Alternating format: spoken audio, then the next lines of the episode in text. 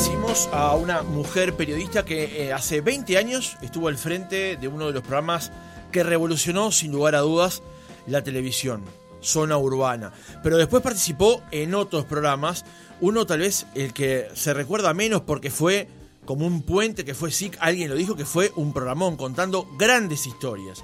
Después vino la etapa de Sonríe. Y ahora está descubriendo y se está descubriendo en un espacio periodístico diferente, contando historias y siendo eh, la red el terreno de lanzamiento de discusiones muy interesantes sobre temas que antes en la sociedad eran tabú. Las mujeres y el dinero, por ejemplo. Pero hay otras. Hoy recibimos en Viernes en el Aire a Cecilia Bonino.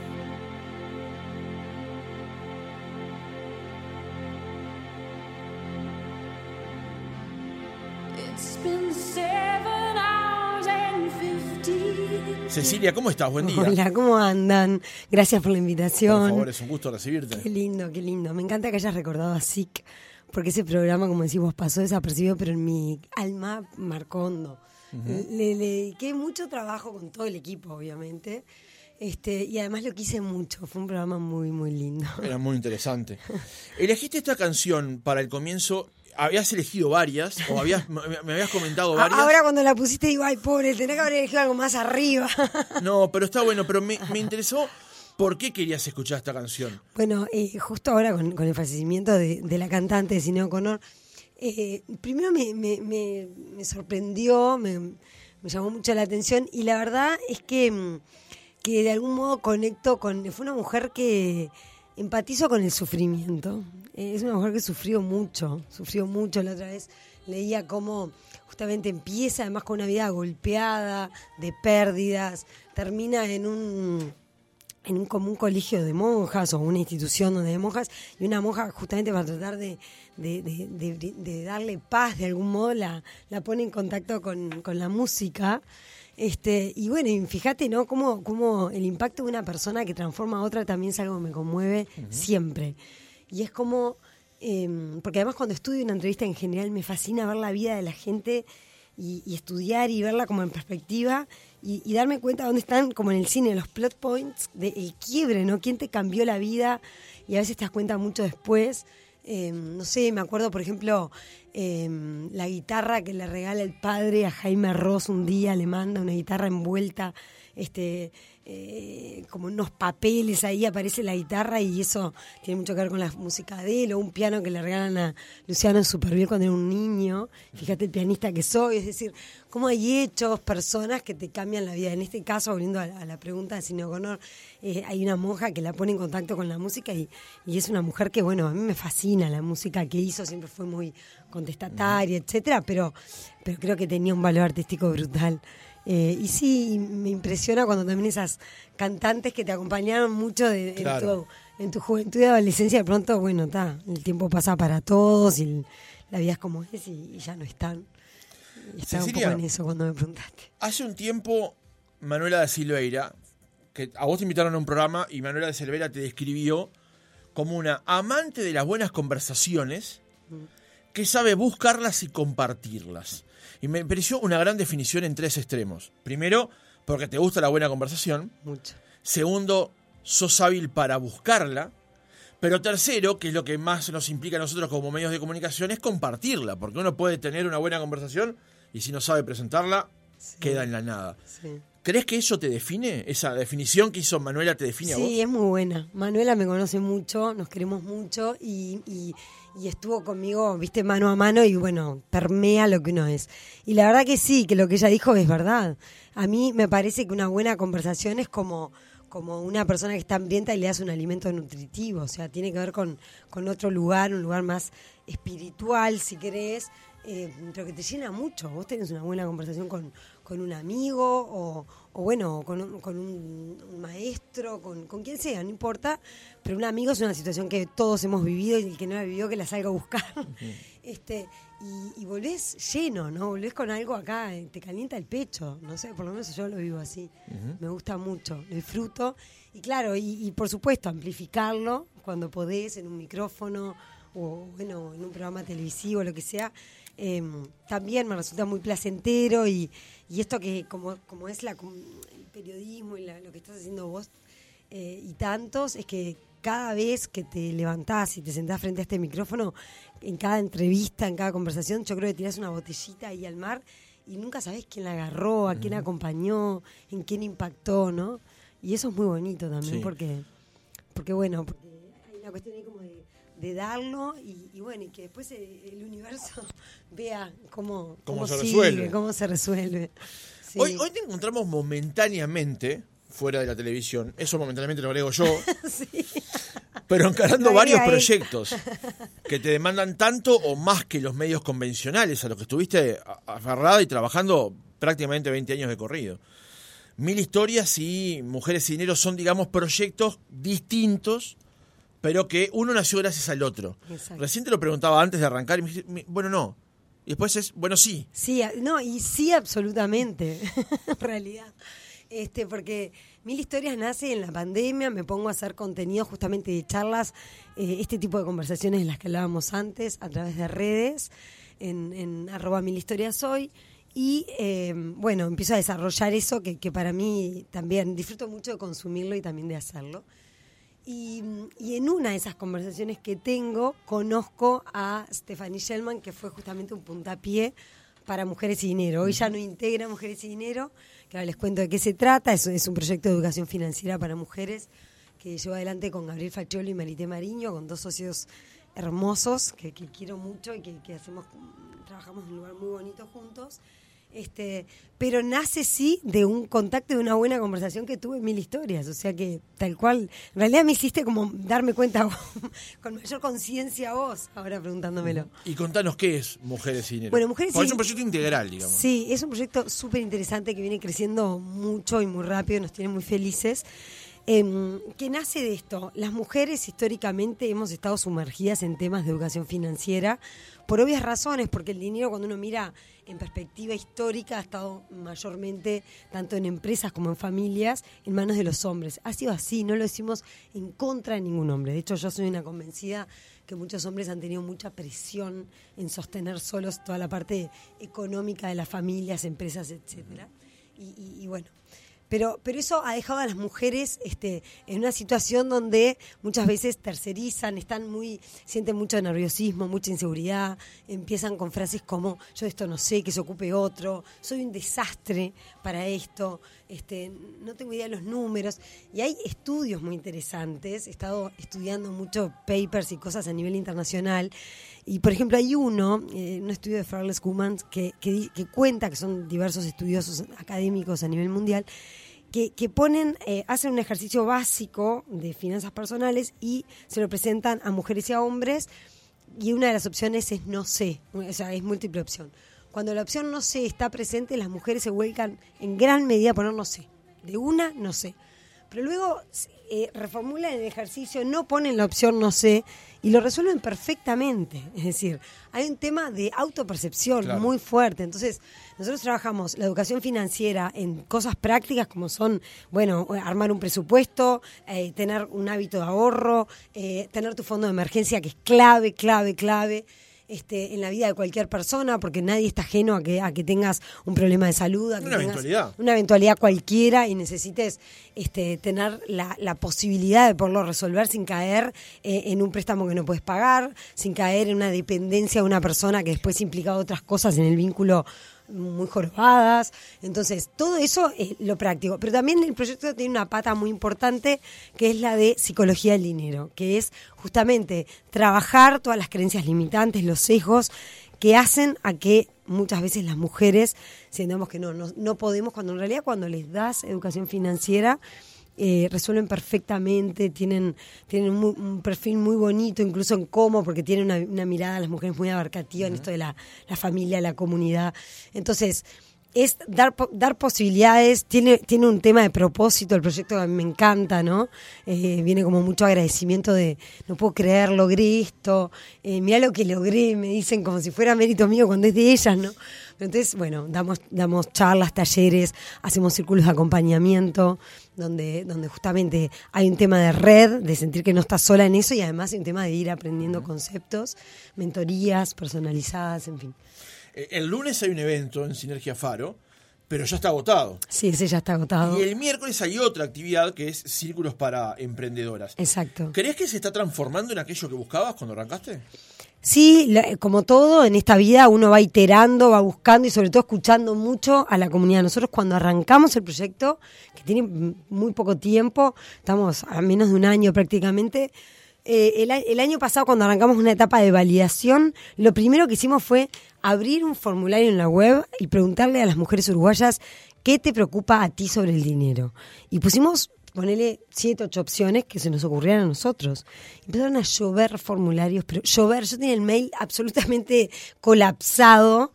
Este, en muy pocas semanas cayeron más de 700 formularios con mujeres respondiendo, es decir, había una gran avidez y no te ponían un problema. ninguna estaba preocupada por uno, te ponían de a cuatro y de a cinco desde cómo hablar de dinero con sus hijos y con sus parejas, cómo enseñarles un vínculo sano con el dinero, cómo generar, cómo sentirme más segura para ponerle precio a mi trabajo, en fin, muchas, muchas cosas. Entonces, a partir de eso, que lo seguimos haciendo en este vínculo con la comunidad, es, bueno, ok, recibir de ahí cuál es la necesidad y nosotros poder dar soluciones porque tenemos una red de docentes muy interesante, que son docentes muy formadas, que están dando clases, muchas de ellas en las principales universidades del país y armar espacios en sinergia, que trabajamos con sinergia, en Sinergia Faro, donde empezar a, que se dé el intercambio, ¿no? Y después lo segundo que hicimos muy interesante fue hacer un estudio de opinión pública a nivel nacional, para tener datos frescos, reales, de cuál es el vínculo entre las mujeres y el dinero hoy. Y ahí encontramos eh, mucha información que obviamente también nos sirve para diseñar por dónde ir que es, por ejemplo, que siete de cada diez mujeres no habla de dinero con sus pares. Eso quiere decir que el dinero es un tabú absoluto, ¿no? Em, por ejemplo, cuatro de cada diez no ahorra nunca. Si vos no ahorras nunca, estás a la buena de Dios, porque otra vez no tenés el fondo de emergencia, eh, no tenés tampoco metas, que puede ser irte de viaje, puede ser comprarte un jean, o puede ser eh, mudarte, o puede ser pagarle la educación a tus hijos. Lo que nosotros no nos metemos, no cuestionamos cuál es la meta de cada una, porque entendemos que el servicio tiene que estar al servicio de la persona, de verdad, tus intereses profundos como, como ser humano y, desde ahí eh, empieza todo, ¿no? Y entonces respetamos mucho, cada uno, viste, vos te podés querer, no sé, comprar el último juego de la Play o, eh, no sé, estudiar una carrera, lo que sea, cada uno tiene sus motivaciones y somos muy respetuosos ahí, pero sí tiene que haber una cultura de ahorro más allá de lo que ganes, porque mucha gente, con, total razón en este Uruguay que está carísimo, eh, y con, con la inflación como está a nivel mundial, te dicen no puedo ahorrar. Y, yo entiendo, ¿eh? mira que acá le pongo el corazón y lo, lo súper entendemos.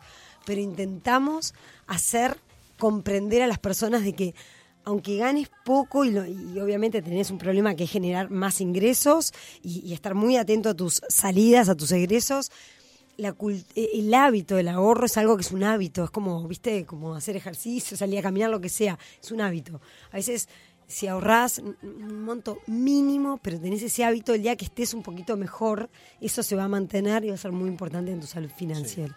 Y qué importante que es esto, este, Cecilia.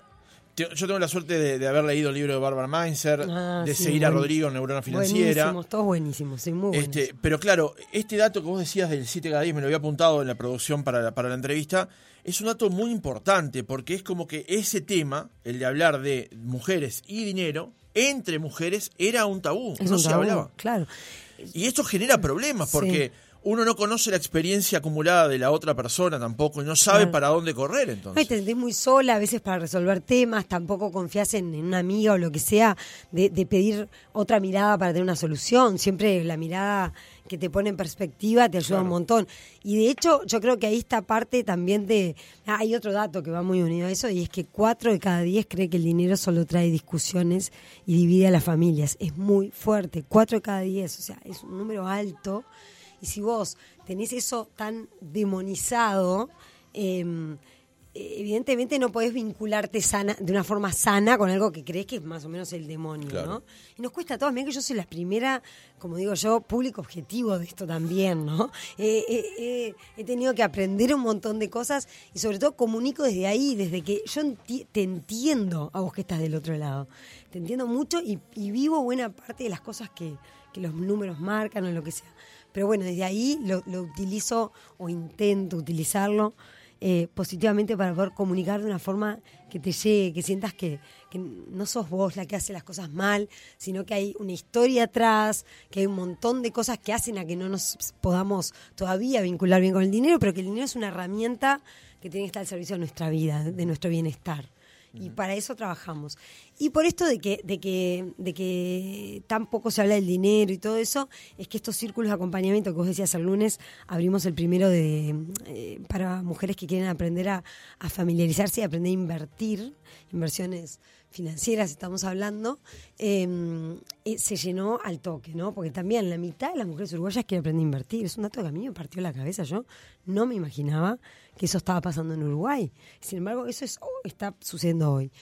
Pero bueno, también hay em, necesidades para las que están emprendiendo porque necesitan generar más dinero. Entonces, muchas veces no saben llevar los números de su negocio, saben muy bien cómo, qué voy a hacer, voy a vender tortas, voy a lo que sea, ¿no? Que cada una haga y se apasionan en eso, pero descuidan lo otro, entonces se mezclan los números de la familia, tus finanzas familiares, el, dinero para ir al supermercado, con la caja del, del, de tu emprendimiento, se arma un lío brutal.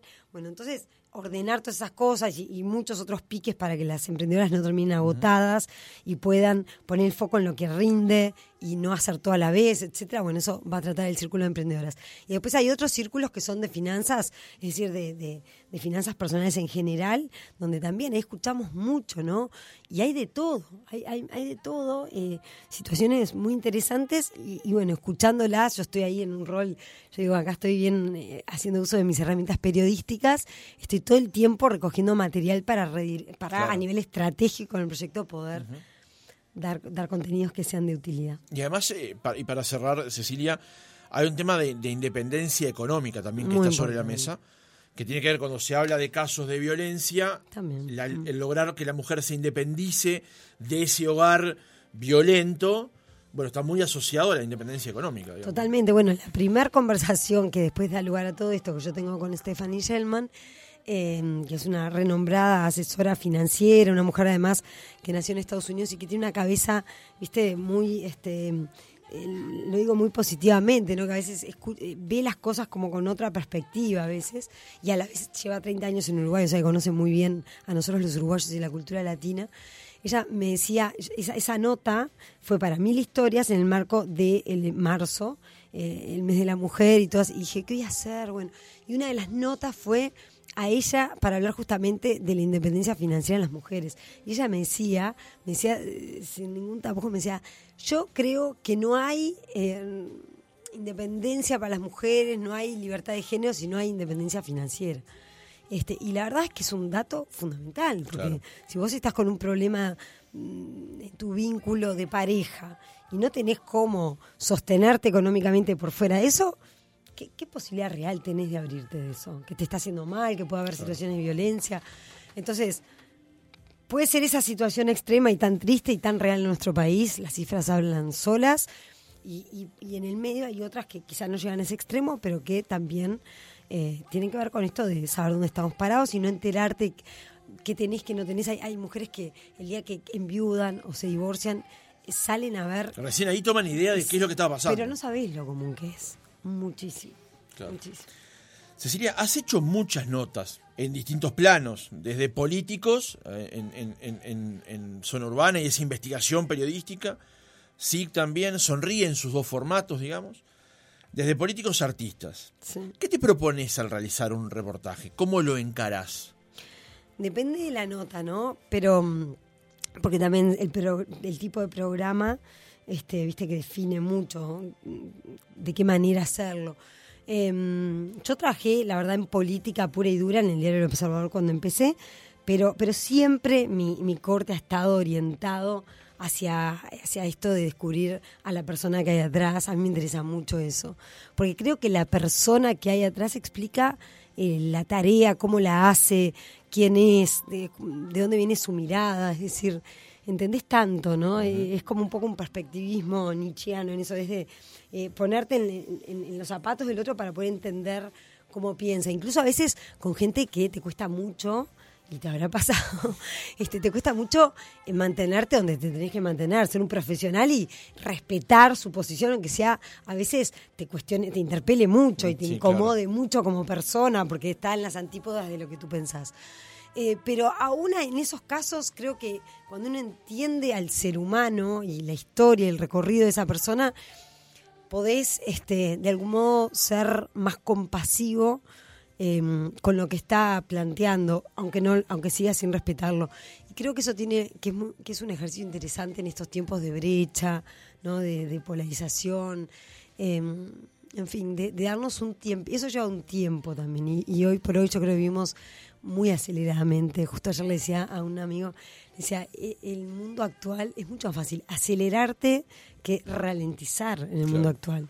Y hay muchas cosas que no funcionan tan bien eh, acorde a nuestra naturaleza cuando vas a mil. Y todo hace que vayamos a mil. Entonces, este, en fin, también esto de, de detenerte a ver un poco al otro con más perspectiva para poder comprender más su punto, aunque no lo compartas, la, la, la, te lleva un tiempo. Y hoy esos tiempos este, no están tan presentes. Entonces, este, creo que, que tiene que ver con, con a veces las, las tensiones que uno ve socialmente o en las redes, ¿no? Voy a aprovechar este comentario que hiciste para hacer catarsis. Dale. Porque a veces a mí me pasa que uno, obviamente, es un programa de radio, va por la audiencia y, y- y su repercusión en los anunciantes. Y a veces me pregunto, bueno, ¿no es más fácil que yo me ponga los gritos acá, golpear la mesa, agredir a tres o cuatro? Ah, tendrías más. y tendría más audiencia rápidamente. es triste, pero perdería sí. credibilidad, perder- perdería centrismo, perdería ubiqui- eh, eh, ubicación, pero ganaría en lo otro. Siempre me he mantenido en, el- en este plano de, de- de ser como hago este programa, Mm. Sí. pero a veces la tentación está, porque a otros que usan el atajo, Sí. a veces le va, le va bien también. Sí, lo cual a mí me deprime. Horriblemente. Es, horrible. Si habré tenido esas. Sí, sí, eso. Y, y a veces incluso en ciertos programas se dan tensiones dentro del programa, porque está, ¿no? Que la parte comercial, que la no, no hablo de este, por supuesto, no.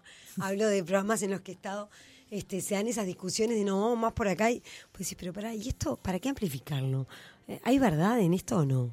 Si no hay, no. Pero a veces, bueno, a veces ganas la discusión, la publicidad y a veces no. Claro. Es, sí, es, es difícil eso y te entiendo mucho. Bienvenida a tu catarsis. Gracias. Cuando estabas despidiéndote de Sonríe, te definiste como pesadita en la producción, textuales para Sí, sí, sí, soy, sí. Y en una nota con la mañana. no me en 2000 arrepiento, además. Y en una nota con la mañana en 2019 dijiste que luchás contra el perfeccionismo porque siempre me muestra lo que falta por hacer y nunca lo he logrado. ¿Cómo combatís contra esa óptica? Mm. ¿Cómo te paras en, en eso? Y por un lado es un gran motor que te lleva a más, ¿no? A hacer más, a, hacer lo mejor que puedas. Tiene su costado luminoso, pero tiene su costado oscuro también. Es que siempre estás, eh, no sé, terminas el programa y te quedas con la frase que justo te tropezaste, ¿no? Y decís, pero pará, dijiste una que no te salió tan bien, pero dijiste 100 que anduvieron más o menos bien. Entonces, que además me acuerdo cuando entrevistaba actrices y actores, siempre te contaban, pero aparte, realmente algunos muy, muy exitosos, y te decían, no falla, o sea, vos tenés un- una sala, un teatro de, no sé, 500 personas, hay uno que no se rió o que no aplaudió como y, y vos te vas para atrás y con tu compañero empezás hablando de ese, ¿no? Claro. Naturaleza humana. Supongo que es la inseguridad que tenemos todos, no sé. Pero, pero bueno, combato, mira, con autoconocimiento, bien socrático el tema. Eh, es así, o sea, con los años ya sé que yo siempre voy a ver un costadito más que, que, que- que se le podía sumar a- al proyecto, a la nota que voy a entregar, a lo que sea, ¿no? Y como ahora, con los años, este, me he ido conociendo cada vez más, me falta un montón, pero te vas conociendo, digo, ok, eh, bueno, me- yo le hubiera todavía puesto esto más, pero no, Ceci, ya con esto es suficiente. ¿Entendés? Me trato de decir eso. Con esto es suficiente. Sabes que me sirve mucho trabajar en equipo. Porque el, el- el espejo que te da el otro de que ya está por ahí, eh, viste, digo, ah, bueno, debe ser que esto ya está. Yo puedo seguir tres días más dándole, Claro. dándole, dándole. Este, incluso uno de mis hijos es bastante parecido yo le digo, vos tenés que saber que cuando llega a cierto punto ya está, aunque vos sigas viendo que no. Digo, a mí me llevó muchos años descubrir esta, este ejercicio, así que te lo cuento porque ojalá que te ayude y que lo puedas Sin dudas. este, Lo que pasa es que cuando producís una entrevista querés conocer hasta el último dato con la intención de hacer la réplica al aire y que esa réplica le sirva a quien lo está viendo. Vos ya lo sabés, la otra persona lo vivió, esa parte ya está resuelta. La parte es contárselo a quien lo está mirando o escuchando en este caso. Preparar un reportaje tiene esas características. Absolutamente. Y yo veo que en tu trabajo sos como muy perfeccionista, muy, detallista en esto. Sí, muy, muy, muy, muy. Sí, necesito siempre preparar las cosas. Este, sí, no, no sé hacer periodismo, pantalla, micrófono, lo que quieras cayendo así, sin nada, eh, siento que sí, que es parte de mi respeto al público y además conmigo misma yo lo hago desde otro lugar, me puedo parar con otro aplomo frente a, la, a lo que sea, a la persona, la información, lo que haya, necesito entenderla y necesito preparar siempre.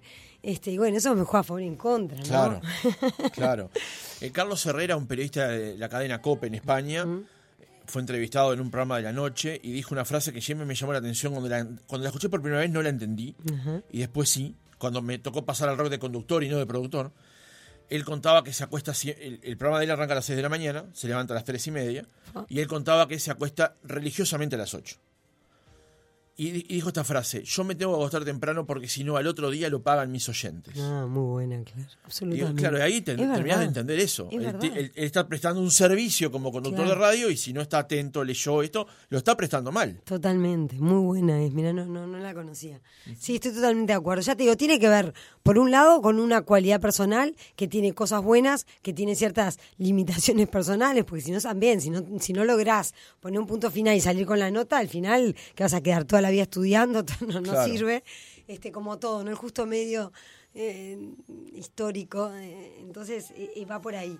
Pero, pero sí, en la producción también soy, sí, soy de me gusta participar, me gusta saber quién va a venir, de qué modo, cómo se estructura el mix de, si, si hay más de un invitado, cómo se estructura, que haya un poco diversos perfiles, que haya diversos intereses cubiertos.